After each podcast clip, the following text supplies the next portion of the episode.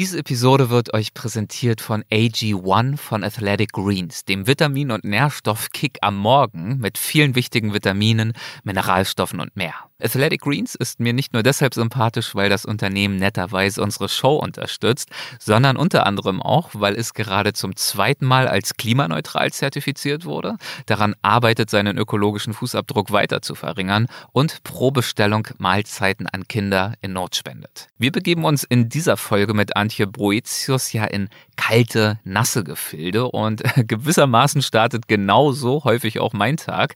Also nicht in der Tiefsee, natürlich nicht, sondern mit einem Glas eiskalten Wassers und mit einem Spritzer Zitrone. Darin löse ich dann nämlich das Pulver von AG1 auf. So schmeckt es mir persönlich am besten. Und durch diese Pulverform werden die in AG1 enthaltenen Nährstoffe vom Körper besonders effizient aufgenommen und unterstützen damit dann die geistige Fitness, das Immunsystem, die Muskelerholung, Haar- und Nagelgesundheit sowie auch die Herz- und Knochengesundheit. Wenn euch das interessiert, dann schaut gern mal bei athleticgreens.com slash weltwach vorbei. Dort könnt ihr AG1 als Einzelbestellung kaufen oder auch ein Abo abschließen und zwar mit 90-tägiger Geld-Zurück-Garantie. Und falls ihr euch für das Abo entscheidet, erhaltet ihr, wenn ihr den erwähnten Link verwendet, gratis einen Jahresvorrat Vitamin D und fünf kostenlose AG1 Travel Packs mit dazu. Also noch einmal www.athleticgreens.com slash weltwach. Und das ist eben die große Frage, wie schaffen wir das mit dem ganzen Geld, was uns zur Verfügung steht, dem ganzen Wissen, den ganzen Möglichkeiten, auch in der Zusammenarbeit, jetzt den Schalter umzulegen und für die Zukunft zu leben, nicht für die Vergangenheit. Ich war zwischendurch aber jedes Jahr eigentlich mal in der Tiefsee oder auf einem kleinen Schiff oder irgendwo unterwegs. Also das ist einfach für mich auch essentiell, dass ich da draußen bin und sehe, für was ich kämpfe und arbeite.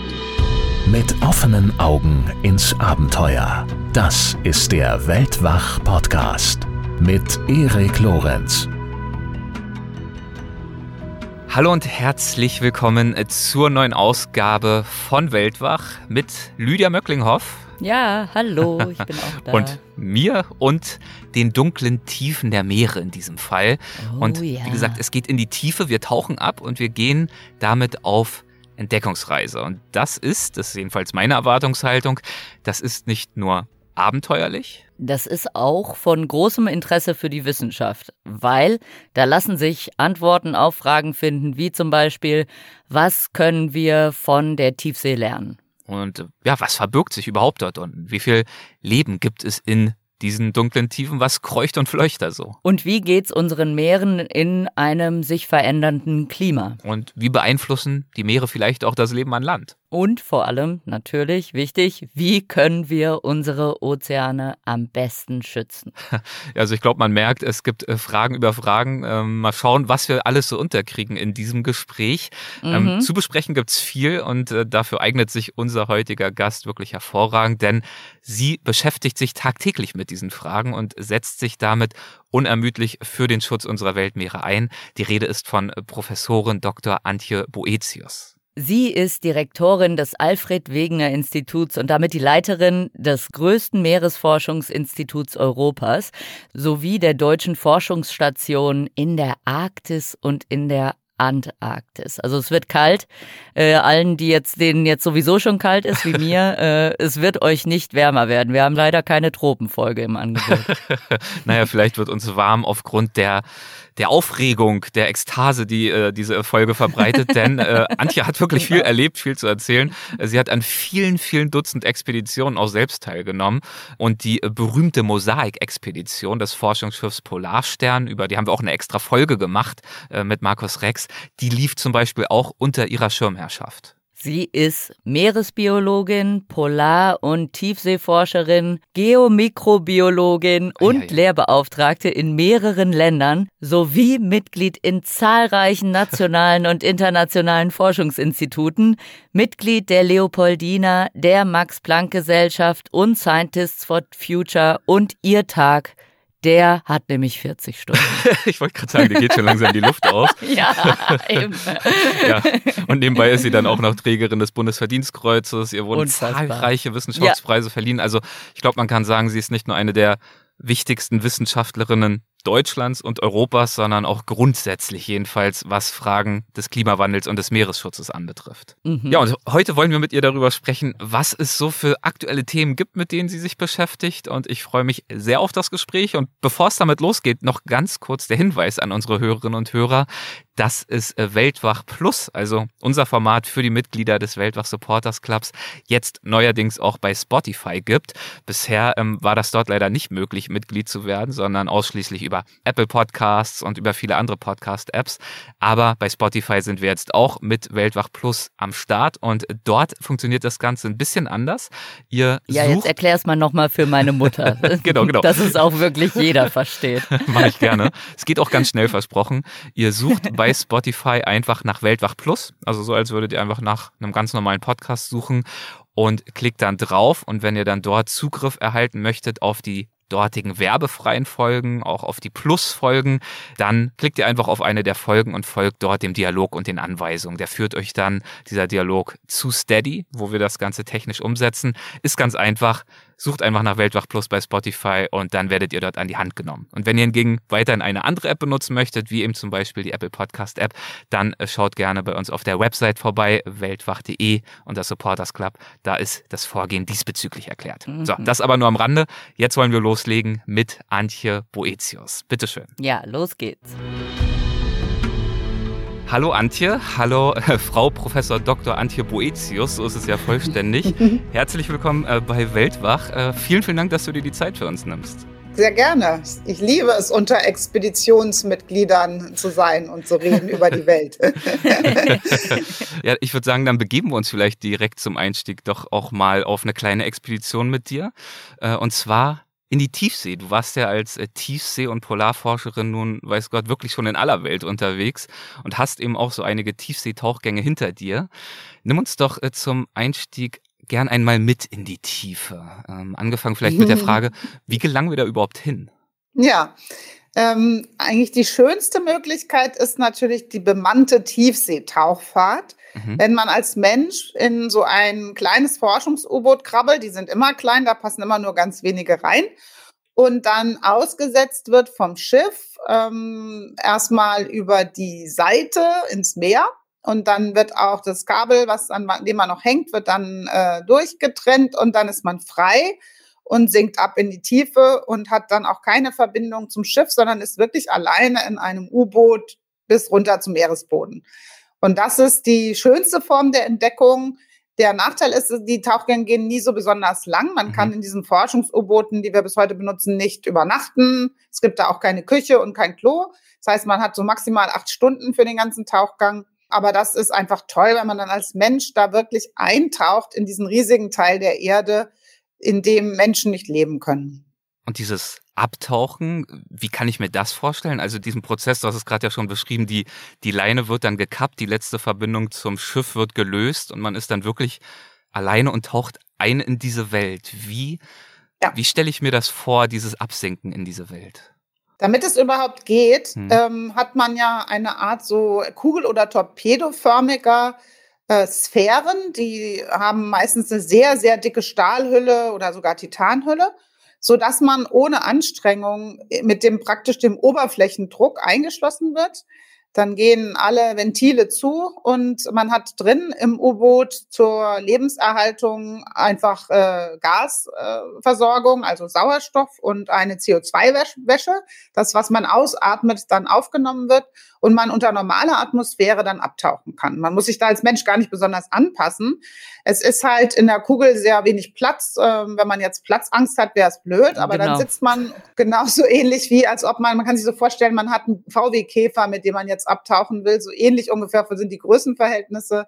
Mm, und dann ist man ja erstmal so als Kugel oben an der Wasseroberfläche, wo noch Wellengang mhm. Wo Wellengang ist und das ist eben alles so ein kugeliges Unternehmen, wird man so ein bisschen gedreht und gerührt. Da braucht man auch erstmal einen starken Magen. Wenn man in den Tropen ist, ist es dann auch noch super warm da drinne. Oh Wenn man in der Arktis ist, ist es erstmal super kalt. so dieser erste Moment, da will man einfach weg von dieser bewegten Oberfläche und einfach nur abtauchen, weil dann wird es ganz ruhig. Dann schwebt man ja im Bauch der Erde sozusagen. Und dieser erste Moment, wenn man dann aus der wellenbewegten Schicht raus ist, der ist aber auch schön, wenn man sich darauf konzentrieren kann, weil man dann noch eben das Wasser sieht und die Wasserblasen, die Luftblasen, die dann Gasaustausch wird gemacht. Dann sind da meist noch irgendwelche Fische, ähm, die dann reingucken und man guckt raus. Und dann, wenn man anfängt abzusinken, dann verändert sich ja sofort die Farbe des Wassers, was einen umgibt. Weil oben an der Oberfläche hat man noch das volle Sonnenlicht.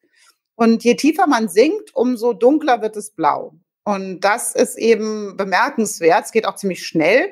Bei den meisten Meeresregionen ist ja die Lichteindringung nur sowas wie 50 bis 100 Meter. Man muss schon in einem sehr sauberen, offenen Ozean sein, damit man unter 100 Meter noch richtig Licht hat.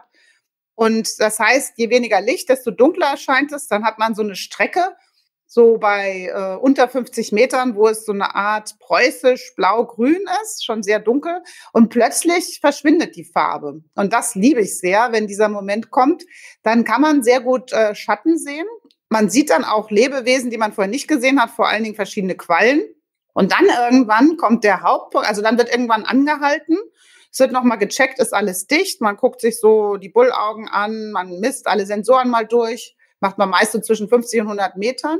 Und wenn man dann das alles fertig hat, den Technikcheck nochmal dem Schiff gesagt hat, ich bin da, hört ihr uns, man kann nämlich so eine Art Unterwassertelefon benutzen. Das knarzt ganz furchtbar und dann fühlt man sich wie im Film, weil das mhm. wird da ja auch immer so eingespielt. Ne? Und dann darf man los, abtauchen.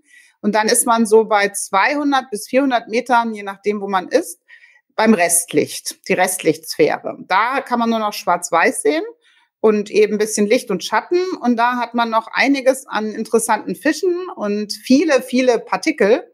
Also Dinge, die aus der Oberfläche der Meere, weil sie abgestorben sind, absinken, so Klümpchen von Algen und all solche Sachen. Das nennen wir Meeresschnee. Ähm, da kann man, wenn man das Licht anhat, außen am U-Boot, reflektiert man so rein und es sieht aus, wie wenn man in einer verschneiten Nacht mit dem Auto langsam fährt, dann wehen man immer die, die Schneeflacken so komisch an und so ist es dann auch. Meeresschnee klingt natürlich auch schöner als Klumpen toter Algen ja. oder sowas. Ja. Ne? ja. genau, deswegen Marine Snow, Meeresschnee, das benutzen wir alle ganz gerne.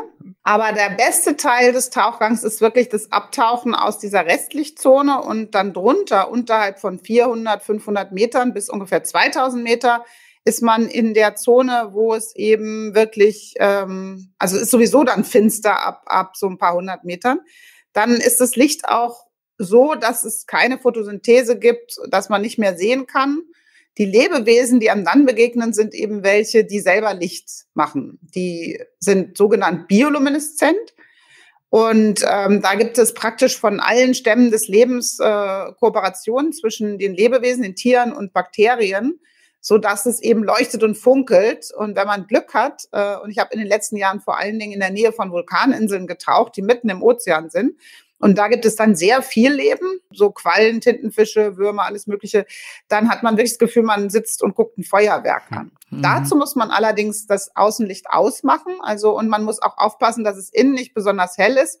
Ich klappe dann meistens meinen Rechner zu, frage den Piloten, dürfen wir mal für eine halbe Stunde alles ausmachen? Das mögen die nicht so gerne, weil es ja wie, ähm, also man schaltet alle Geräte ab, die Licht machen und die Kameras draußen auch. Das heißt, man darf nicht in der Nähe von Gebirgen sein oder dem Meeresboden.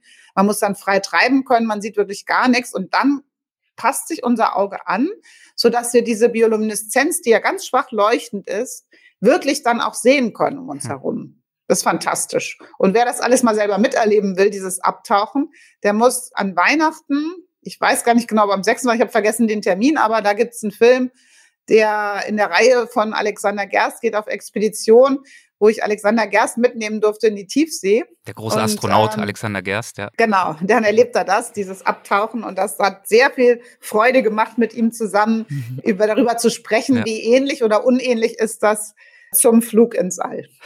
Jetzt hast du eben gesagt, dann kommt der beste Teil. Ehrlich gesagt, als du beschrieben hast, äh, wie es ist, in diesem Ding zu sitzen und dann unter Wasser zu gehen, für mich äh, klingt, also man liefert sich ja dieser Technik komplett aus und du hast auch schon gesagt, es ist so ein bisschen klaustrophobisch. Es klingt für mich sehr klaustrophobisch.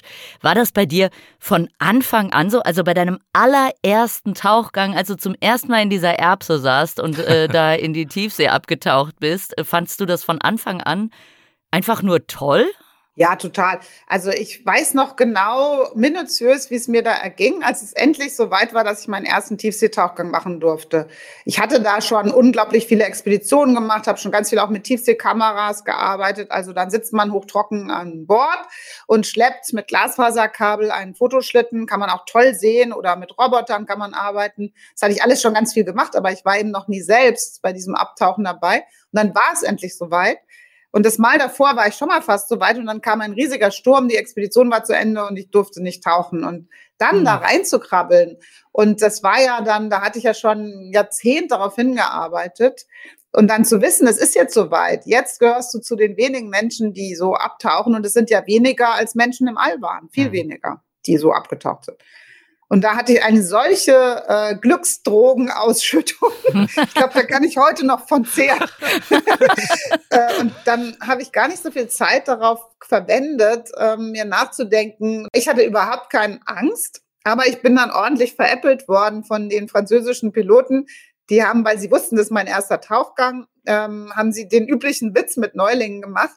Und zwar, wenn man abtaucht, dann ist es ja oben warm und dann wird es immer kälter und dann gibt es Schwitzwasser. Und die haben, das wusste ich so nicht, und dann haben sie ganz besorgt immer, als sie abgetaucht sind, die Bullaugen angeguckt, da waren so Wassertropfen, dann hatten die so eine kleine Kiste weiß mit rotem Kreuz drauf und dann haben sie die schnell geholt und dann Schraubenzieher raus und, und Wasser und ich so, okay, jetzt ist meine letzte Minute gekommen, aber ist auch egal, weil wer kann schon von sich sagen, dass die letzte Minute im U-Boot voller Glück war.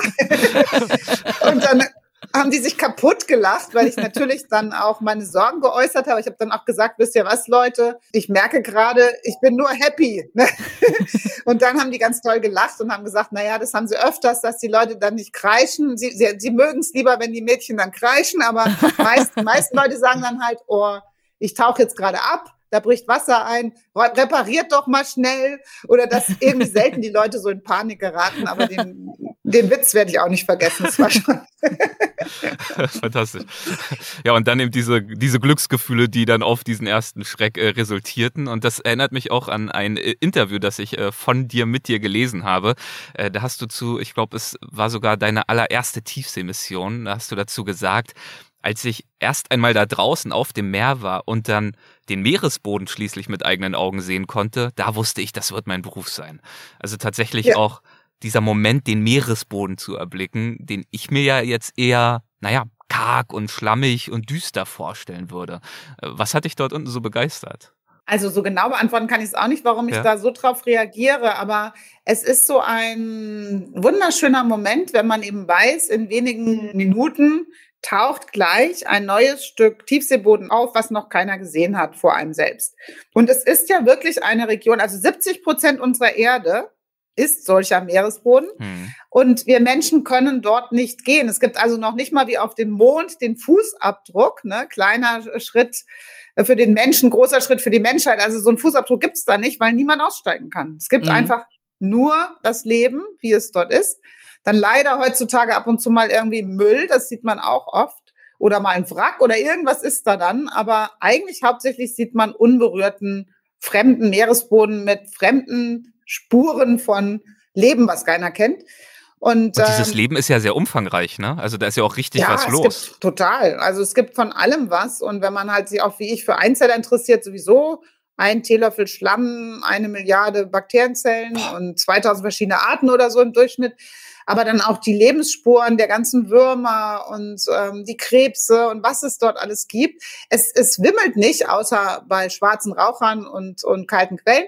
Aber es, man sieht die Spuren des Lebens überall. Mhm. Und dann gibt's auch die lustigsten, merkwürdigsten Tiere. Die sehen ja einfach anders aus, als wir sie kennen von Land.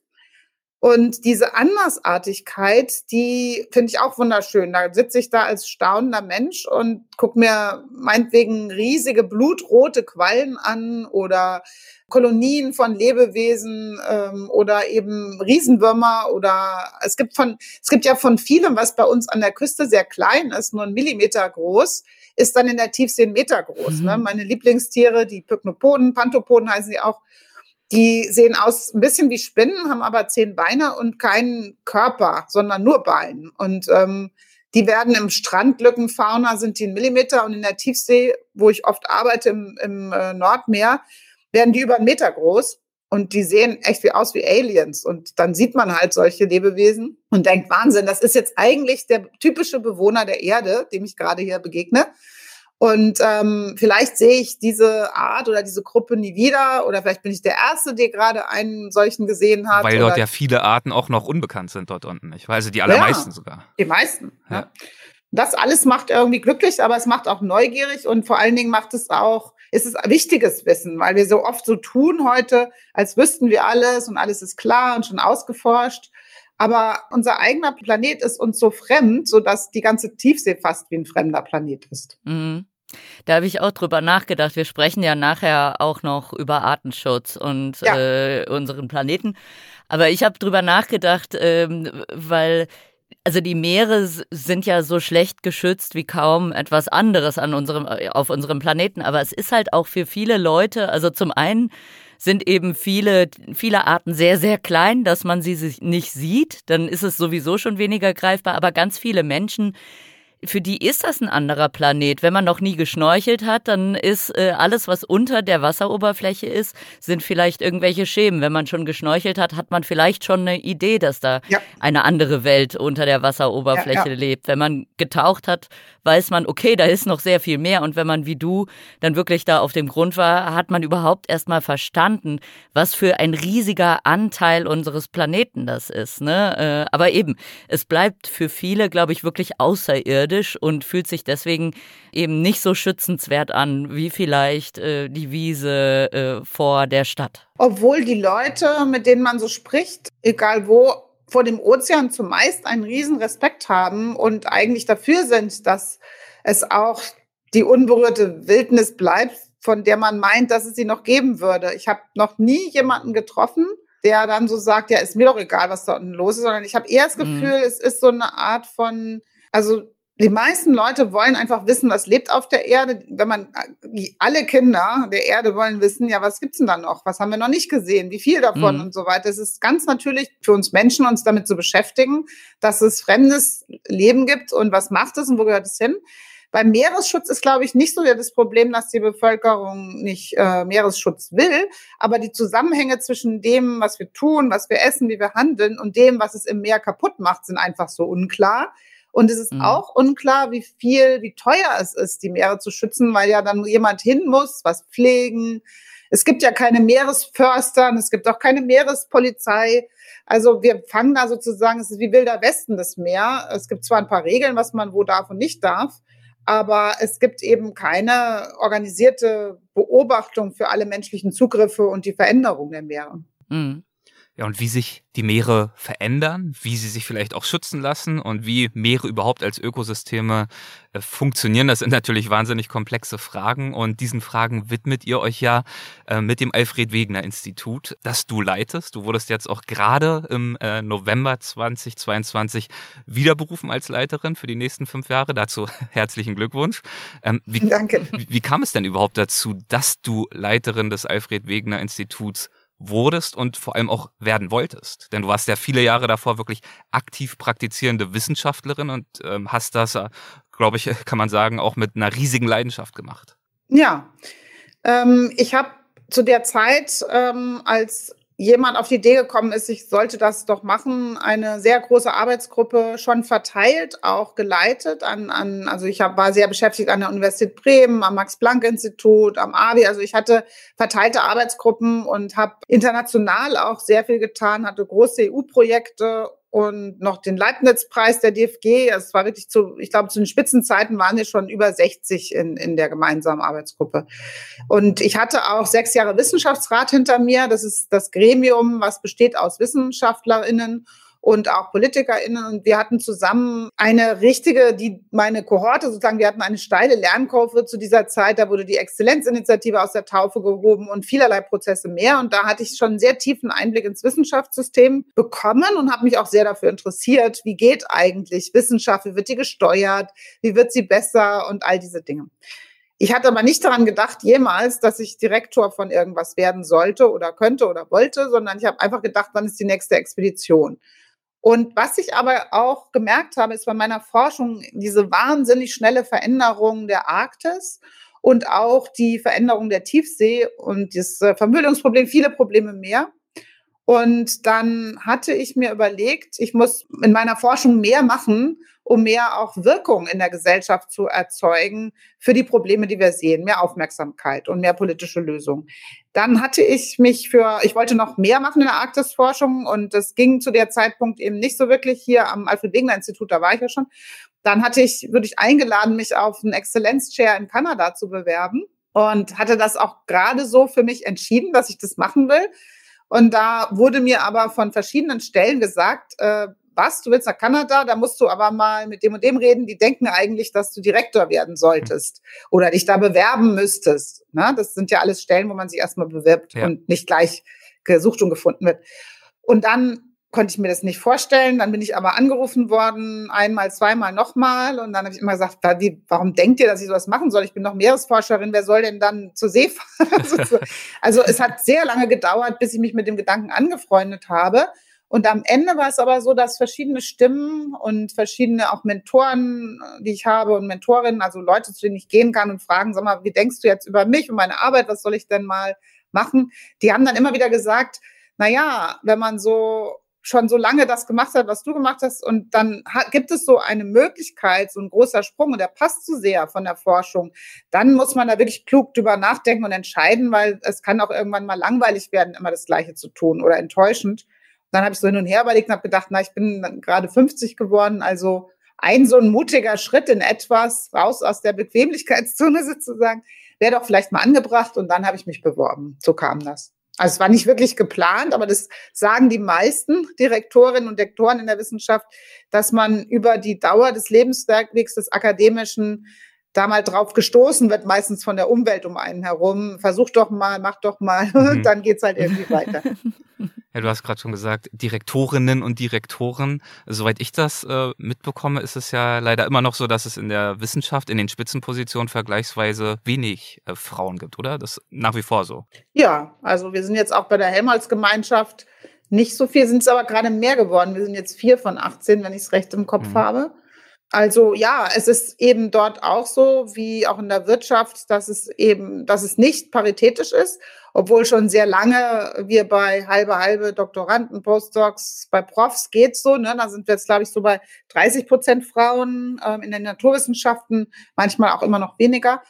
In der, dieser Ebene der sichtbaren, ja, Großgruppenleiter oder Institutsleiter, aus der dann rekrutiert wird für so einen Vorstandsposten bei der Helmholtz-Gemeinschaft, da wird es schon dünner. Ich glaube nicht, dass es da über 20 Prozent ist. Und dann hat man natürlich für solche Posten auch eine kleinere Grundgröße, aus der ausgewählt werden kann. Und es ist ein großer mhm. Schritt, ne? Das ABI hat äh, 1300 oder was Mitarbeitende. Das Alfred und ein bisschen Institut. ist es ja schon so, dass man auch eine Verantwortung hat. Und wenn dann irgendwas schief geht, Leute eine Krise kriegen oder jetzt gerade diese Folge von Dauerkrisen, ne, ähm, die äh, nicht mehr, also Energie wird so teuer, Personal wird wahrscheinlich teuer, dafür ist nicht genug Geld da und diese ganzen Krisen muss man eben bewältigen und dann mhm. hat man weniger Zeit für das, was man liebt, die Forschung muss man dann ersetzen mit dem, was man noch liebt, die Mitarbeiten. und äh, ja, aber ich muss sagen, ich bin eigentlich immer noch so, dass, also ich kann sagen, ich könnte jederzeit auch wieder einfach Wissenschaft machen, weil es mir so eine Freude gemacht hat. Aber ich finde auch den Job jetzt gut und es gibt hier, es gibt immer viel zu tun. Und das Alfred Wegener Institut ist aber so sichtbar geworden durch viele Expeditionen und durch unsere Infrastruktur und Polarstern, die gerade 40 geworden ist und all diese Dinge. Die Menschen sind so freundlich und so interessiert. Wir kriegen solche unglaublichen Nachfragen zu unseren Bildern und Erkenntnissen dass es auch eine gute Zeit ist, Direktor von so einem tollen Polarforschungsinstitut zu sein. Du hast gerade die äh, Polarstern angesprochen, die 40 geworden ist. Äh, wir hatten auch schon eine Folge zur Polarstern, konkret ähm, zur Mosaik-Expedition, bekanntlich ja die größte Arktis-Expedition aller Zeiten. Äh, davon hat uns äh, Kapitän Markus Rex erzählt. Und äh, jetzt haben wir gelesen, dass es ja tatsächlich. Koordinator, Kapitän ah, ist er nicht. Sorry, genau, richtig, richtig. Er war der Koordinator. Koordinator. Ja, danke für die Korrektur. Ähm, und jetzt haben wir gelesen, es soll sogar demnächst eine Polarstern 2 geben. Ähm, warum Nummer 2 und was soll dieses Schiff anders machen und inwiefern wird es anders sein? Also 40 Jahre für ein Forschungsschiff ist schon sehr ungewöhnlich. Man gibt denen, wenn sie gebaut werden, normalerweise werden sie so für 20 bis 30 Jahre Betrieb gebaut. Und unsere Polarstern, die ja als Schiff die extremsten Leistungen vollbringt, weil sie in die Arktis und die Antarktis, also den überfrorenen Ozean geht mhm. und dann eben, wie der Name schon sagt, als Eisbrecher richtig dick Eis brechen muss, unsere Stationen versorgen, Menschen von A nach B bringen, Container von A nach B bringen, alle möglichen Forschungsaufgaben leisten, dann ist sie jetzt sehr, sehr alt geworden. Ein solches eisbrechendes Forschungsschiff ist eine ganz große technologische äh, Infrastruktur, sehr teuer, sehr aufwendig zu planen. Sozusagen, solche Forschungsschiffe sind immer Prototypen. Und meine Vorgängerin schon, Karin Lochte, die war involviert in die Planung für den Nachfolge Polarstern. Man wusste ja, wie alt das Schiff dann sein wird in diesen Zeiten. Und ähm, das BMBF, das Bundesministerium für Forschung und Bildung, ist die zuständige, das zuständige Ministerium, um dann den Bau eines Forschungsschiffes in Auftrag zu geben. Und es ist aber eben nicht einfach, weil man braucht sehr, sehr viel Vorarbeit, Pläne, Abfragen in der Community. Was braucht ihr eigentlich? Die internationalen Forschungsschiffe, gerade die Eisbrecher, sind, wie gesagt, für die ganze Welt da und man stimmt sich auch mit anderen Ländern ab in großen Konsortien, was trägt denn welches Land bei und so. Und alle diese Prozesse dauern sehr lange und haben leider auch ein bisschen zu lange gedauert. Wir hätten schon eigentlich ein neues Schiff haben sollen. Aber letztendlich hat es jetzt geklappt. Wir sind uns alle einig geworden was es braucht. Und gerade läuft die Ausschreibung dafür, das Vergabeverfahren. Und wir sind jetzt gespannt, mit welchen Ideen die Werfen, die sich beworben haben, um die Ecke kommen mhm. werden, wie dieser mhm. Eisbrecher dann äh, hoffentlich in 2027 schwimmen wird. Ja, ja, aber ich kann mir vorstellen, dass das schwierig ist in der Vorplanung, weil bis 27, ich meine, in der Wissenschaft entwickelt sich ja alles auch einfach so schnell und aber auch technologisch entwickelt sich ja alles so schnell, dass man da gut planen muss, dass man nicht 2027 ein total antiquiertes Schiff neu gebaut hat.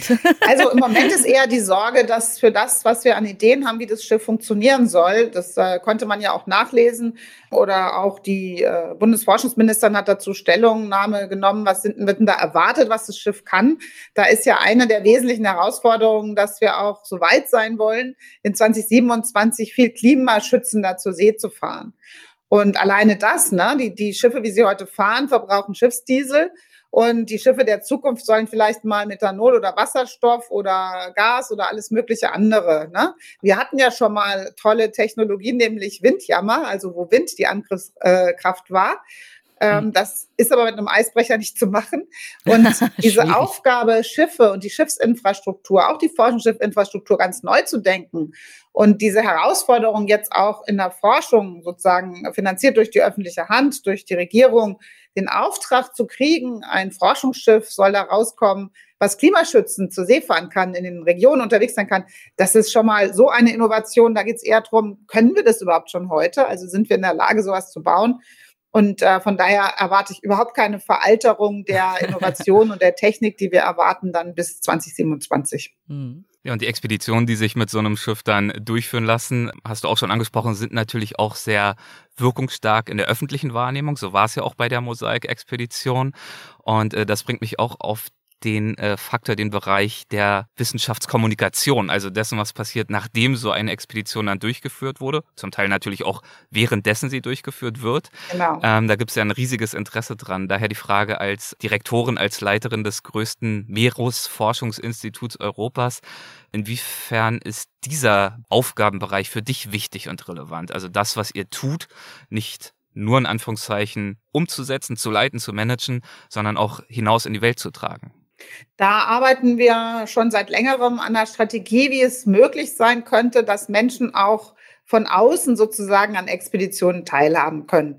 Denn dieser Moment der Entdeckung, also was uns, wenn wir da draußen sind, in der Arktis oder Antarktis oder auch bei der Küstenforschung, was uns da begegnet, was wir sehen, das sind ja sozusagen die Augenzeugenberichte einer enorm schnellen, zu schnellen Veränderung der Welt um uns herum und der, der Meeresregion. Mhm ähm, diese Geschwindigkeit der Veränderung ist wirklich so, dass wir in unserer Lebenszeit dabei zusehen, wie es vielleicht auch äh, noch zu unserer Lebenszeit mal kein Meereis mehr am Nordpol geben wird im Sommer.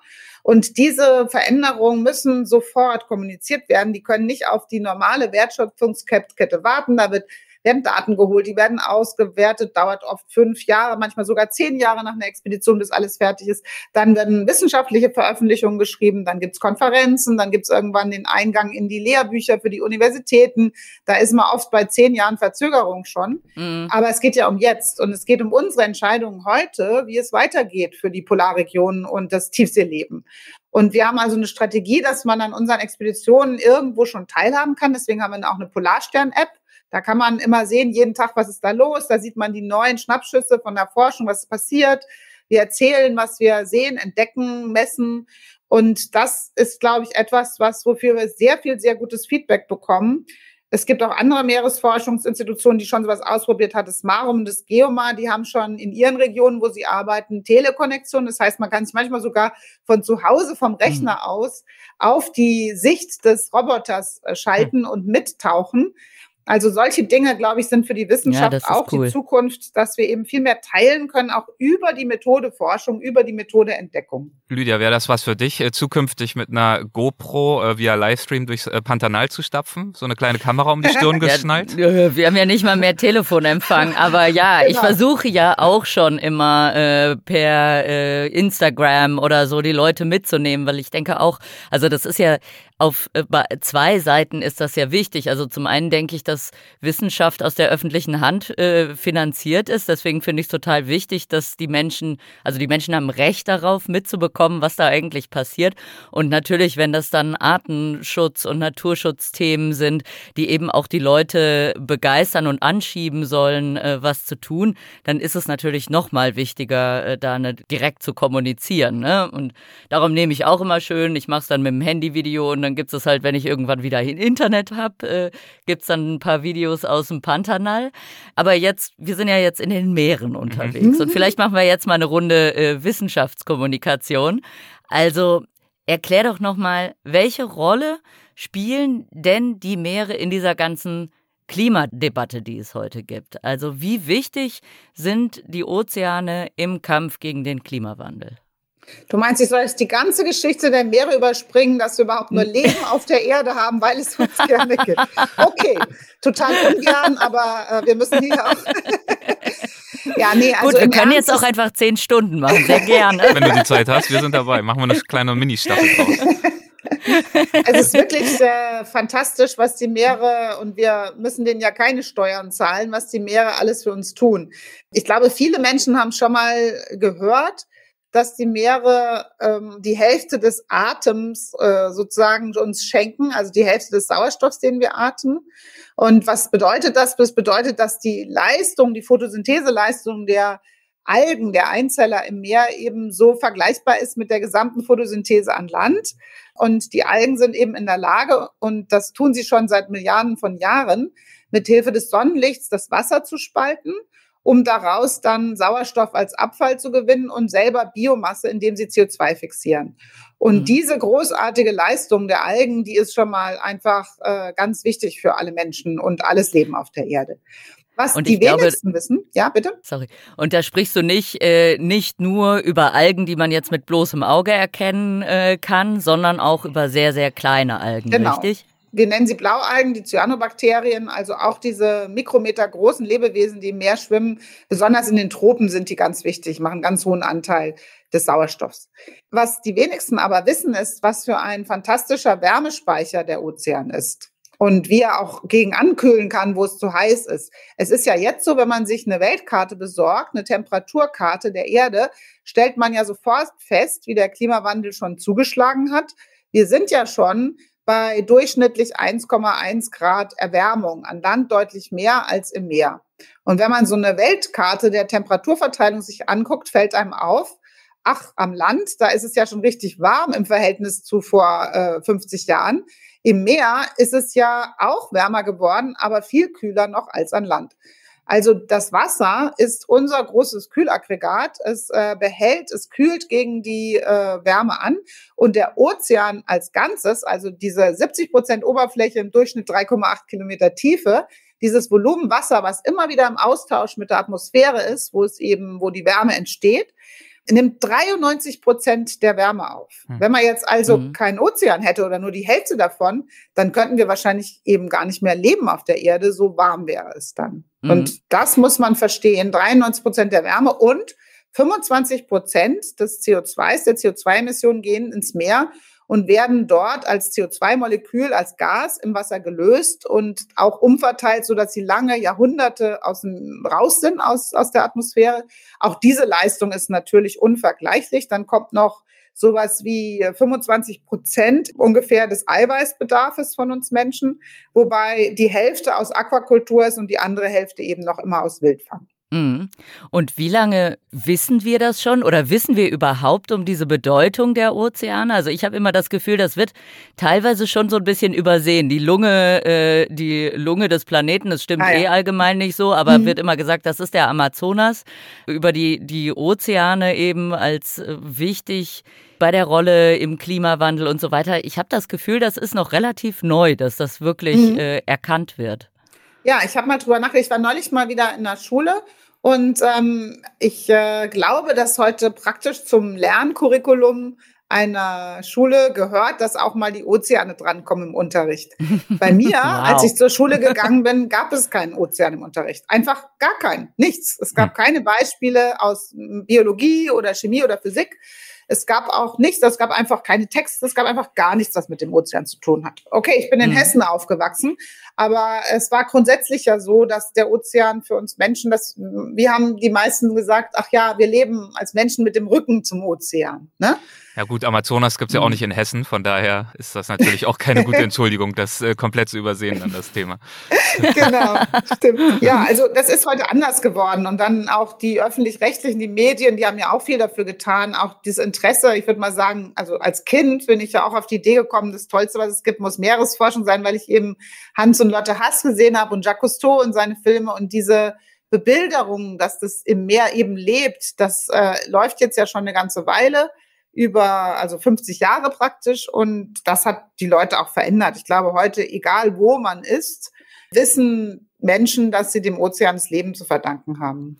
Ja, und trotzdem ist es aber, finde ich, noch in Bewegung. Also ich kann jetzt wieder aus dem Pantanal erzählen. Ne? Mach das mal bitte. Und da ist im Moment, äh, wird diskutiert äh, über CO2 äh, Fixi, also eben CO2, na jetzt bin ich halt Zertifikate? Zertifizierung, genau, CO2-Zertifikate, eben ähm, diese traditionelle Landnutzung zu refinanzieren und so weiter. Das ist aber schwierig im Pantanal, weil der Wald nicht so viel CO2 CO2 fixiert. Was aber viel ja. CO2 fixiert, das sind tatsächlich die Seen. Also das Pantanal ist ja. ja. ein Süßwassersystem und in den Seen hat man eben ganz viel diese Grünalgen. Ja. Und es wird vermutet, darauf liegt die Betonung, es wird vermutet, dass die eben sehr viel CO2 fixieren im Gegensatz zu den Wäldern. Dazu gibt's aber bis heute sehr wenig Forschung und sehr wenig Erkenntnisse, auch in diesem ganzen Prozess der CO2-Zertifizierung, wo ich auch wieder denke, das ist auch schon so ein Beispiel dafür, dass die äh, Wasserkörper Körper unseres Planeten teilweise äh, noch nicht richtig erkannt werden. Ja, ja, ist auch schwer. Ich habe gerade eine, es gab gerade eine Sitzung zu diesem Thema. Was sollen denn die Meere und Küsten beitragen zur CO2-Speicherung äh, oder beziehungsweise zur Rückholung von CO2 aus der Atmosphäre? Sie tragen schon sehr, sehr viel bei. Aber wenn wir Menschen davon abhängig werden, weil wir eben zu viel CO2 in der Atmosphäre haben, dass wir das hinkriegen müssen, dass die Meere mehr CO2 aufnehmen, dann müssen wir in der Lage sein, die CO2-speichernden Ökosysteme erstmal wieder zurückzugewinnen, zu restaurieren. Und das ist eine solche Arbeit. Wir haben selber am Alfred-Wegener-Institut zum Beispiel Experimente zum Rückbau der Austerriffe in der Nordsee, dass sie wieder da sind, ne? Oder zum äh, Ausbringen oder zur, zur Betreuung von Seegraswiesen und so weiter. Das ist unglaublich. Was, das ist ja auch Handarbeit. Es gibt ja keinen Roboter oder keinen technischen automatischen Prozess, der dafür sorgt, dass es wieder Tangwälder gibt und wieder Seegraswiesen und mehr Riffe, sondern dann müssen Menschen die Larven züchten, die müssen angesiedelt werden, ausgebracht werden. Und die Kosten von dieser Art von Naturpflege die sind einfach nirgendwo mit eingerechnet. Das mhm. äh, ist wirklich ein großes Thema. Das wird ja auch gerade bearbeitet bei der Weltbiodiversitätskonferenz. Wie kann man die Menschen, die das können, Pflege der Natur, wie kriegt man die wieder in unser Businessmodell rein, mhm. das leider für sich genommen ein zerstörerisches ist, weil es eben die globalen Gemeingüter gar nicht berücksichtigt, mhm. sondern die Kosten, die entstehen, dadurch, dass wir die Atmosphäre ähm, schmutzig machen und die Meere und die Gewässer und die Wälder abholzen, diese Kosten sind ja verdeckt. Die weiß ja keiner, wie die direkt ja. mit seinem eigenen Handeln zusammenhängen. Ja, ja, und vor allem, dass das Ganze dann auch eine Nachhaltigkeit hat, ne? Dass die Tangwälder genau, ja, nicht aber, angepflanzt ja. werden und dann ist alles wieder weg nach einer ja. Weile. Und, und so ähm, einfach ist es leider nicht. Ne? Du, du hast ja richtig gesagt, also diese Idee, dass wir uns retten, indem wir einfach mehr Bäume pflanzen, da muss man dann schon genau hingucken, weil gerade der Wald äh, es überhaupt nicht verträgt, eine Dürre und warm werden, dann kommt alles CO2 wieder raus. Wenn genau. auch der Borkenkäfer dazu kommt erst recht. Oder es entsteht ein Waldbrand, dann kommt auch wieder alles raus. Und es gibt nur noch wenige Regionen, die kühl genug bleiben, damit es überhaupt klappt als natürliche CO2-Senke. Ja. Aber dann auch die Gegenfrage, äh, Lydia, bei dir. Ähm, ja. Deine Seen, ich, ich spreche jetzt mal ganz zugespitzt, deine Seen trocknen ja auch ständig aus. Also das Pantanal ist ja auch stark von Trockenheit bedroht. Da ist ja auch nicht unbedingt ja, sichergestellt, dass diese Seen mit ihren Algen diese Funktion weiterhin übernehmen können. Genau, das ist im Pantanal auch das Problem. Also tatsächlich ist das mit der CO2-Zertifizierung sehr, sehr schwierig da. Das heißt, wir sind im Moment mit den Unternehmen, ähm, die diese Zertifizierung durchführen, äh, im Prozess äh, eine Artenschutz, äh, Quatsch, eine Biodiversitätszertifizierung zu mhm. entwickeln, weil gerade mhm. für so Ökosysteme wie das Pantanal, es gibt einfach sehr viele Systeme, die keine guten CO2-Fixierer sind, die aber trotzdem total wichtig sind. Und äh, für diese Systeme wäre dann eben eine Biodiversitätszertifizierung von Interesse. Absolut, ja. absolut, ja. Genau. Ja, das ist ein großes Thema geworden, das stimmt. Ja, mhm. und Antje, ich habe dich tatsächlich kennengelernt ähm, in einem Interview mit Edward O. Wilson in der ja. Zeit, das ich ja. ganz, ganz toll fand. Und Edward O. Wilson kann ich ja kurz sagen, das ist so der Biodiversitätspapst, ne? Und ich fand dieses Interview ganz toll, weil Edward O. Wilson ist so ein bisschen von der alten Schule und er sagt, wir müssten eigentlich die Hälfte der Erde schützen, um 85 Prozent der Arten auf, der, auf dem Planeten zu schützen. Und das ist natürlich ein ganz, ganz toller Gedanke, aber auch ein sehr romantischer Gedanke. Und du bist so ein bisschen dagegen gekommen, wie so die nächste Generation, die, der vielleicht so ein bisschen schon der Realismus auf den Kopf gefallen ist ist, dass wir den Kapitalismus einfach nicht überwinden, bevor die Erde nicht in Grund und Boden gestampft ist. Das heißt, dass man das kombinieren muss. Naturschutz und eben die ökonomische, äh, also die ökonomische Verarbeitung vom Naturschutz oder vom Artenschutz. Das fand ich sehr, sehr interessantes Interview. Ja, ich hatte vor allen Dingen mit ihm eine Debatte, also muss ich auch sagen, da war ich, ich war selber ganz erschrocken. Also E.O. Wilson ist für mich auch der absolute Held, schon immer gewesen alle, in der Biologie, was ja Ganz tolles Buch, Der Wert der Vielfalt. Ja. Ich durfte auch in seinen Ameisenraum, also das Wie? ist der Hammer. Der hat ja praktisch alle Ameisenarten, die ihm begegnet sind, hat er welche aufgepiekt. Und wenn man in diesen Raum geht und dann die kleinsten und die größten sieht, Wahnsinn. Also war ganz toll der Besuch. Aber ich, ich hatte eben auch das Gefühl, dass diese klassische Idee des Naturschutzes, also man äh, macht einen Zaun um ein Stück Erde, schmeißt die Menschen raus, die da drinnen sind und äh, dann darf da keiner mehr rein und draußen werden Wächter aufgestellt. Das ist so eine zum Teil auch fast kolonialistische genau. Idee, ja. weil es ja gar keine Evidenz gibt, dass es heute in diesen Zeiten unter dem Klimadruck für Wälder überhaupt möglich ist, ganz alleine, ohne die Hilfe, ohne das Nachschauen, ohne das äh, Verbessern sozusagen noch klarzukommen. Also es gibt immer noch Regionen, wo das geht, das ist klar. Aber es ist, ähm, es würde über nur über sehr, sehr lange Zeiträume sich da wieder ein Gleichgewicht einstellen können. Oh, und genau diese Frage, ähm, da gab es für mich nicht genug Antworten. Und eine kurze Zeit später kam dann ja auch eine Veröffentlichung raus, die gezeigt hat, also am besten stehen die Ökosysteme da, die über lange Zeiträume immer noch in der Hand von First Nation People, also sogenannten mhm. Indigenen waren, die selber eben aufgepasst haben, dass es eine ähm, nachhaltige und, und fruchtbare Zusammenarbeit zwischen Mensch und Natur gibt. Und dieses System wieder zu installieren, ne, dass die Menschen, die Bescheid wissen über die Natur, die von ihr profitieren, aber dann nur, wenn sie blüht und fruchtbar ist, und zwar divers, ne, nicht wie unsere mhm. Monokulturen, sondern in ihrer Diversität. Das ist äh, ganz wichtig, dass wir da zusammenkommen und diese Konzepte und Methoden und das Wissen wieder äh, in die mhm. in die Regeln kriegen und in die Umsetzung. Deswegen bin mhm. ich ganz gespannt, was jetzt aus Montreal rauskommt. Hast du Hoffnung, dass das einen Durchbruch bringt zum 30-Prozent-Schutz? Du, das, das Hoffnungsprinzip zieht sich hier durch den Podcast durch, weil ich immer die Hoffnungsfahne hochhalte, weil ich immer der Meinung bin, wenn man aufhört, Hoffnung zu haben, dann braucht man gar nicht erst anfangen. Von daher, natürlich habe ich Hoffnung. Ja, ich bin mal gespannt, wirklich. Schwer vorherzusagen, weil ja auch gerade geopolitisch bei diesen Weltkonferenzen allein aus den Umständen Krieg in Europa und so weiter es nicht leicht zu konsensualen ähm, Beschlüssen kommt.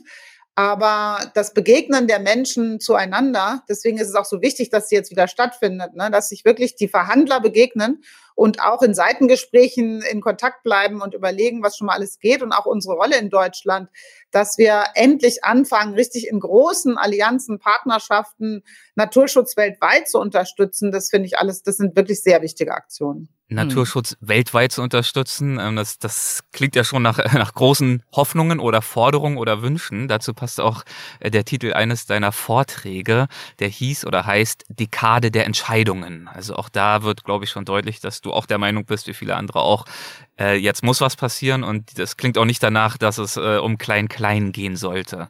Ähm, ist mir natürlich bewusst, dass das wahrscheinlich jetzt in ein paar Minuten schwer zusammenzufassen ist, aber welche Entscheidungen braucht es denn nach deiner Auffassung in unserer Zeit genau? Was, was muss sich entscheiden, was soll sich entscheiden in den nächsten Jahren, um auf den Weg zu kommen äh, hin zu einem besseren, zu einem wirkungsvolleren Klimaschutz?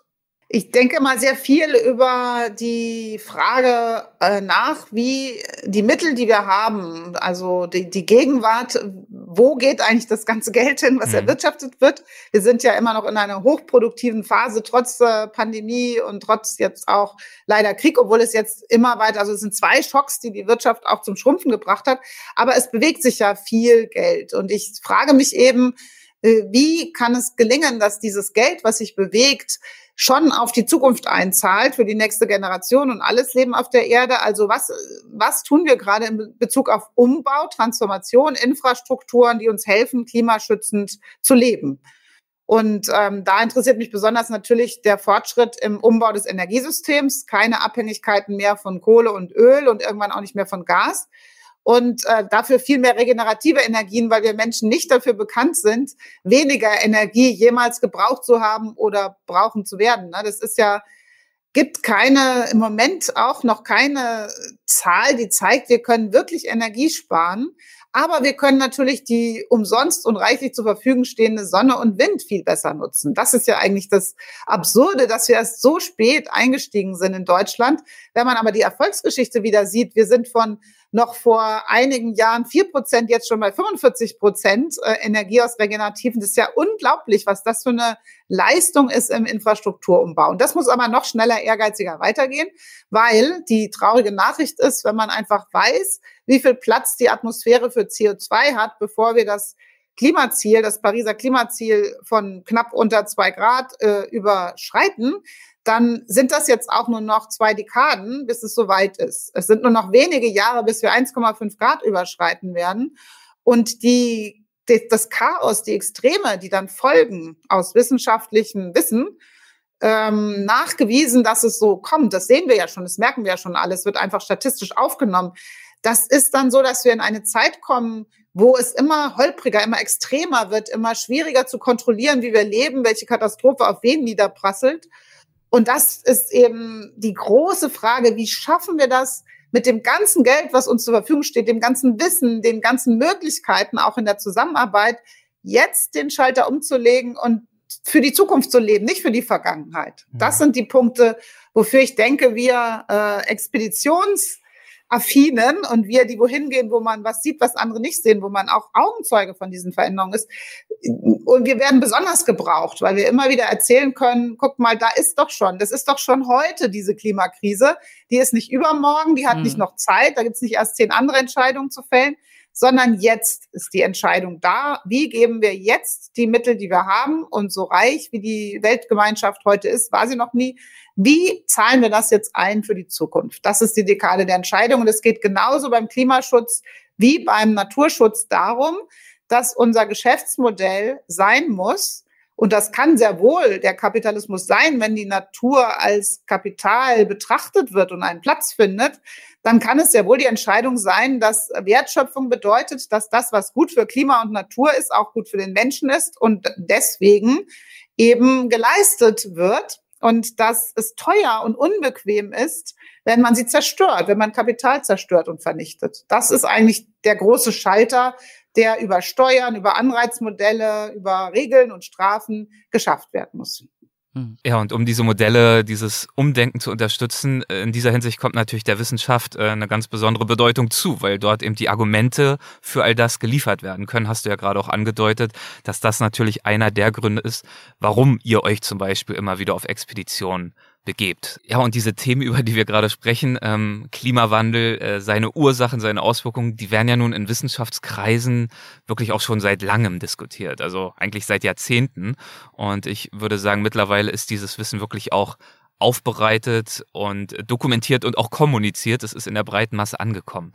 Gibt es denn aus deiner Sicht auch Themen oder Erkenntnisse, ähm, für die es in der Wissenschaft eigentlich schon Daten Fakten, Untersuchungen gibt, die aber diesen Transfer in die Anwendung und in die tatsächliche Relevanz für uns Menschen noch nicht geschafft haben? Also gibt es Themen, wo du sagst, hier müssten wir als Wissenschaft äh, vielleicht noch einen Zahn zulegen?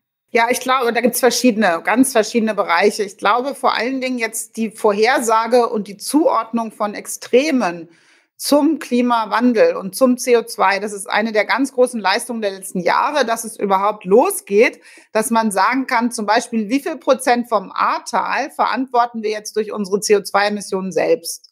Oder durch eben die falschen Entscheidungen in Bezug auf Straßenbau und Häuserbau. Also immer zu sagen, das sind wir heute, so sind wir dahin gekommen und genau das hat jetzt die Katastrophe verursacht.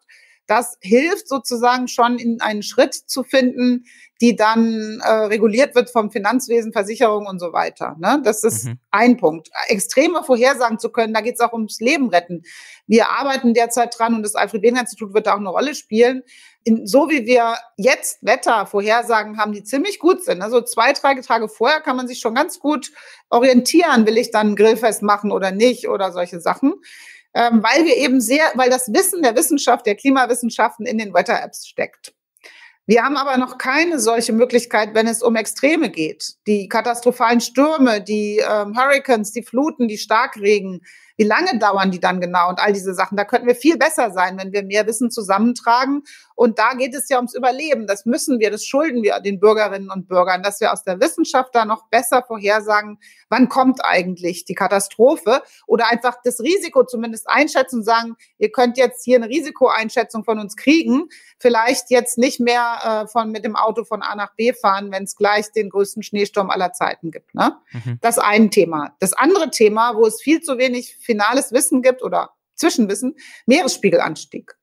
Wenn wir, das sind ja Kipppunkte, ne? Das, was wir an Grönland und der Antarktis verlieren, was ins Meer fällt, das führt zum Meeresspiegelanstieg. Und dieser Meeresspiegelanstieg, der führt wiederum zu einer unglaublich riesigen Vertreibung von Menschen. Aber wann, wo, was genau passiert ähm, und wie man sich dann vorbereiten kann, damit überhaupt noch in Regionen der Erde Menschen leben können, das muss heute gelöst werden. Denn eine Stadt umzubauen oder umzusiedeln, äh, wo vielleicht eine Million Menschen leben oder noch mehr, das braucht ja auf jeden Fall 10, 20 Jahre. Ne? Mhm. Und da schulden wir noch eine Verknüpfung, finde ich, eben des Wissens um Klima, des Wissens um die Geomorphologie, um die Beschaffenheit der Erde und das Verhalten und die Planungsfähigkeit von, von menschlichen Gemeinschaften. Das ist ganz, ganz wichtig für mich. Und dann gibt es natürlich vieles mehr. Die ganzen letzter Punkt, äh, der ganze Bereich Gesundheit, neue Krankheiten wie Temperatur ein Faktor ist, der das ganze Leben steuert in seiner Vielfalt und Funktion und auch die Zusammenarbeit zwischen Tier, Pflanze und Mikroorganismus. Da gibt es bei einigen Mikroben kleine Temperaturschalter, wo ein Grad Unterschied über eine gewisse Zeit entscheidet, ist dieser Mikroorganismus ein Pathogener, ein Krankheitserreger oder eben nicht. Hm. Und diese Zusammenhänge, also die völlige Veränderung biologischer Interaktion, die, das Zusammenspiel zwischen Arten durch Temperatur, das ist auf jeden Fall ein Riesenforschungsthema. Da geht es auch einfach um Gesundheit, um neue Krankheiten, die uns erwischen können. Da sehe ich also überall noch Bedarfe in der Grundlagenforschung enorm ehrgeizig voranzukommen. Mhm. Antje, du sagst die ganze Zeit, äh, wir, die wir auf Expeditionen gehen. Und ich denke immer, du hast diese tolle Rolle äh, als Direktorin. Aber juckt es dich nicht schon manchmal und kommst du irgendwann auch nochmal richtig raus auf Expedition? Auf jeden Fall. Ich komme ja gerade zurück aus dem Pazifik von den Cookinseln, wo ich ein Wissens, eine Wissens- und äh, Filmbuchprojekt, äh, Wissenschaftskommunikationsaktion hatte. Solche ähm, Substantive gibt's nur in Deutschland. Oder auf Deutsch. und ich habe. Ähm, das ist der Punkt, wenn Cedric, mein Mann, Deutsch äh, versucht zu lernen, wo er dann endgültig immer aufgibt. Aber sorry, fahre bitte fort. Stimmt. Und ich habe äh, bereite vor, die, die nächste große Nordpolexpedition nächstes Jahr, im August, September geht's ähm, wieder in die Region Arktis und wir wollen nachschauen, wie hat sich das Leben in der Tiefsee verändert und ähm, wie geht es den Seegurken, die mehr geworden sind in den letzten Jahrzehnten, weil mhm. wahrscheinlich mehr Algen vom Meereis runter in die Tiefsee fallen und solche Dinge. Also da freue ich mich sehr darauf. Das ist dann fünf Jahre her, meine letzte größere Expedition auf Polarstern. Ähm, ich war zwischendurch aber jedes Jahr eigentlich mal in der Tiefsee oder auf einem kleinen Schiff oder irgendwo unterwegs. Also so ganz wegnehmen kann man mir das nicht, weil ähm, das ist einfach für mich äh, auch essentiell, dass ich da draußen bin und sehe, für was ich kämpfe und arbeite. Fantastisch. Und ähm, ich hoffe, dass äh, rübergekommen ist in diesem Gespräch, dass du dafür kämpfst und arbeitest und dass wir vor allem aber auch alle dafür kämpfen sollten und müssen und arbeiten sollen und wollen, denn es geht uns alle etwas an. Und aus diesem Grund danke ich dir herzlich für deine Zeit und auch insgesamt für ja, deine und für eure Arbeit mit dem Alfred Wegener Institut. Vielen, vielen Dank. Sehr gerne. Danke, Dankeschön. Tschüss. Tschüss. Tschüss. Lydia, das war, das war mal wieder eine ordentliche Reise durch die Welt, ja. durch die Weltgeschichte, durch verschiedenste Orte und vor allem aber natürlich auch durch die sagen, Welt der Wissenschaft. Ja, ich würde sogar sagen, ein wilder Ritt, ne? also es waren sehr, sehr viele Themen, die jetzt in sehr kurzer Zeit untergebracht wurden. In der Tat. Antje ist einfach äh, ein vielbeschäftigter Mensch. Ich glaube, das ist deutlich geworden. Umso mehr wissen wir zu schätzen, dass sie die Zeit gefunden hat für uns. Ja, ja, es bimmelte dann schon von der nächsten äh, Konferenz, bimmelte schon, als wir äh, drohten zu überziehen. Also wir sind da durchgaloppiert, aber wir haben es erfolgreich getan, glaube ich. ähm, wie war es dann für dich als Wissenschaftlerin? Du hast, du hast es ja auch im Gespräch anklingen anklingen lassen, du kanntest sie und ihre Arbeit ja auch vorher schon, ne? Genau, also ich hatte sie wirklich schon auf mehreren Podiumsdiskussionen und so bei Konferenzen und so gesehen. Ähm, mhm. Fand sie immer gut, auch eine sehr, sehr gute Wissenschaftskommunikatorin. Aber so richtig äh, äh, lieben gelernt, äh, ich sag's mal so, äh, habe ich sie äh, tatsächlich in diesem Interview von der Zeit, weil also ähm, ich hab, wir haben das ja jetzt eben so ein bisschen Nerd Talk mäßig angerissen, also ja. Edward O. Wilson, das lohnt sich tatsächlich ein bisschen zu schauen, wem äh, der kein Begriff ist, der hat wirklich sehr sehr tolle Bücher, der Welt der Wert der Vielfalt ist äh, also so ein Biodiversitätsklassiker, wirklich tolle Bücher geschrieben und so. Trotzdem gibt es eben gerade so bei den Wissenschaftlerinnen und Wissenschaftlern, die sich mit Artenschutz, mit Biodiversität und so weiter beschäftigen, gibt es tatsächlich so ein bisschen so diese Diskrepanz mhm. die, glaube ich, in uns allen auch stattfindet. Die eine Seite ist eben diese, dieser romantische Glauben, wir müssen doch diese Welt schützen können, weil es ist, um es jetzt mal wirklich ganz romantisch zu sagen, es ist unsere, unsere Mutter. Es ist im Prinzip das, das uns Leben schenkt. Mhm. Und äh, das muss doch aus uns rauskommen, dass wir uns nicht einfach den Fuß unter den Boden, unter, unter den Füßen wegziehen lassen. Also das muss doch einfach aus uns raus, muss doch diese Motivation kommen, die Welt zu schützen schützen. Und die andere Seite ist aber dann die, na ja, wir leben in einem kapitalistischen System aus dem wir nicht so schnell rauskommen. Wir haben uns da echt äh, ziemlich in die Scheiße geritten, ne? Und wir bekommen das nicht so schnell abgeschafft, wie wir die Welt an die Wand gefahren haben. Das heißt, wir müssen schauen, wie können Zumal wir es ja auch nicht nur, also Anführungszeichen, nur um äh, das Abschaffen oder Verändern, Anpassen, Weiterentwickeln eines Wirtschaftssystems geht, sondern natürlich der Denkweisen, die dieses Wirtschaftssystem genau. befeuert zum einen, aber natürlich auch der Denkweisen, da wollen wir vielleicht auch nicht nur dem Kapitalismus die Schuld geben, der Denkweisen, die wir auch äh, so oftmals leider einfach haben und die natürlich auch äh, zur gegenwärtigen Lage geführt haben. Also so ein bisschen genau. Ursache-Wirkung geht da in beide Richtungen und macht das Ganze natürlich ja, dadurch umso komplizierter. Genau, wenn wir nicht äh, so eine Prädisposition hätten, hätte das äh, kapitalistische System es auch nicht so weit geschafft und äh, diese Ausbeutung der Erde ist nicht so weit geschafft. Aber klar, trotzdem fühlt es sich natürlich so ein bisschen aus, äh, äh an wie äh, der Ausverkauf unserer Mutter, wenn wir jetzt sagen, wir müssen Ökosysteme in Wert setzen mhm. und ihnen einen finanziellen Wert zuweisen. Das hört sich total absurd an. Aber ich und ich glaube, das ist so ein bisschen unsere Generation der Wissenschaftler äh, hat halt erkannt, wir müssen es tun, auch wenn es sich total bescheuert anfühlt. Und wir müssen lernen, wieder näher mit der Natur zusammenzuleben. Das sage ich ja auch immer. Ne? Ich glaube, wir müssen einfach wieder mehr teilen, den Planeten mehr teilen. Und dann rutsche ich schon wieder in das, äh, in die, in den romantischen Teil.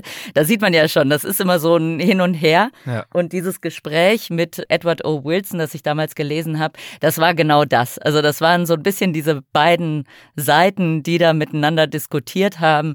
Und äh, das war ein ganz tolles Gespräch und äh, da habe ich sie sehr toll gefunden. Ja, und ja. Ähm, seitdem hat sie bei mir einen Stein im Brett. sehr, sehr schön. Ja, das ist halt dieses immerwährende Spannungsverhältnis zwischen der intrinsischen Liebe und Faszination für die Natur die viele von uns auch mhm. in sich tragen. Und gleichzeitig trifft es ja für viele von uns auch zu. Auch wir leben ja. nicht nachhaltig. Auch wir verbrauchen ja. jedes Jahr mehr Natürlich. Erden, als es zur Verfügung gibt. Was sozusagen die Ressourcen anbetrifft, die es eigentlich gäbe. Naja, wie auch immer. Also ähm, ich glaube, jetzt habe ich mich ein bisschen verritten. Nee, ich fand's gut. Lass es drin, Erik. Lass es drin. Nein, das man, ist auch alles sehr emotional. es ist halt einfach so Eben, schwierig. Es, es ist, so emotional. Ja, ja. Wir dürfen uns auch mal hier vergaloppieren. Ich wollte einfach nur ich. darauf hinaus, äh, trotz dieser ganzen Wertschätzung, was heißt trotz, das ist sozusagen die andere Seite der gleichen Münze, müssen wir natürlich rational auch darüber nachdenken, wie kann es denn wirklich sein in der Realität? Wie kommen wir voran? Ja, und da ist genau der Punkt, genau. den du gerade beschrieben hast, der Natur auch einen Wert geben, deutlich machen, sie ist wertstiftend, sie ist auch für unseren gesamten gesellschaftlichen Wohlstand, auch in der modernen westlichen Welt, essentiell. Das äh, merken wir halt nur in unserem Alltag oftmals nicht. Genau. Naja, Toll, und deswegen Erik. umso schöner, Menschen wie Antje Boetius äh, zuzuhören, dabei, wie sie das nochmal erklärt. Viel besser, als ich, genau, ich es jetzt hier gerade vermag. Und wer jetzt noch Lust hat, der sollte sich mal noch über Antje Boetius äh, Großvater informieren. Oh, das ja. haben wir nicht mehr untergebracht. Leider nicht. ich hätte so gerne. Ach, vielleicht beim nächsten Mal. Vielleicht ein kleiner Teaser. Also, falls ihr nochmal äh, zu uns kommt, dann freut euch auf ein Gespräch über einen Großvater, der drei Schiffsuntergänge äh, miterlebt hat, und? der noch das Ende des Walfanges miterlebt hat, der beim Absturz der Hindenburg dabei war und, und, und. Also wenn man über ihren Großvater spricht und diese Geschichten hört, ist es, glaube ich, wirklich nicht erstaunlich, warum auch sie so viel Lust bekommen hat, selbst auf Expedition zu gehen. Genau.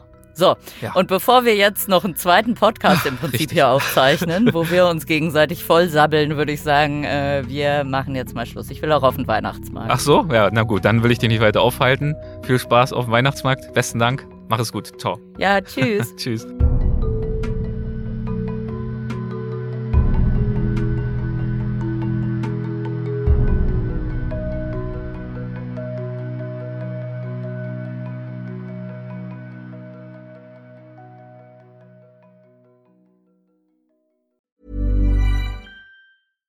Catch yourself eating the same flavorless dinner three days in a row? Dreaming of something better? Well, HelloFresh is your guilt-free dream come true, baby. It's me, Kiki Palmer. Let's wake up those taste buds with hot, juicy pecan-crusted chicken or garlic butter shrimp scampi. Mm. Hello Fresh. Stop dreaming of all the delicious possibilities and dig in at HelloFresh.com.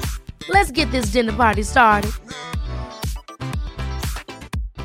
When you make decisions for your company, you look for the no-brainers. And if you have a lot of mailing to do, stamps.com is the ultimate no-brainer. It streamlines your processes to make your business more efficient, which makes you less busy. Mail checks, invoices, legal documents, and everything you need to keep your business running with stamps.com.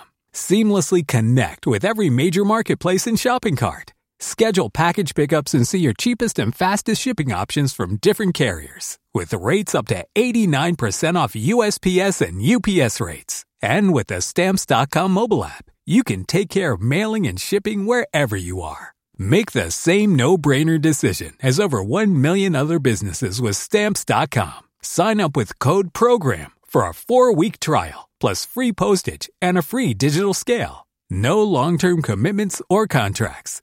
That's stamps.com. Code program.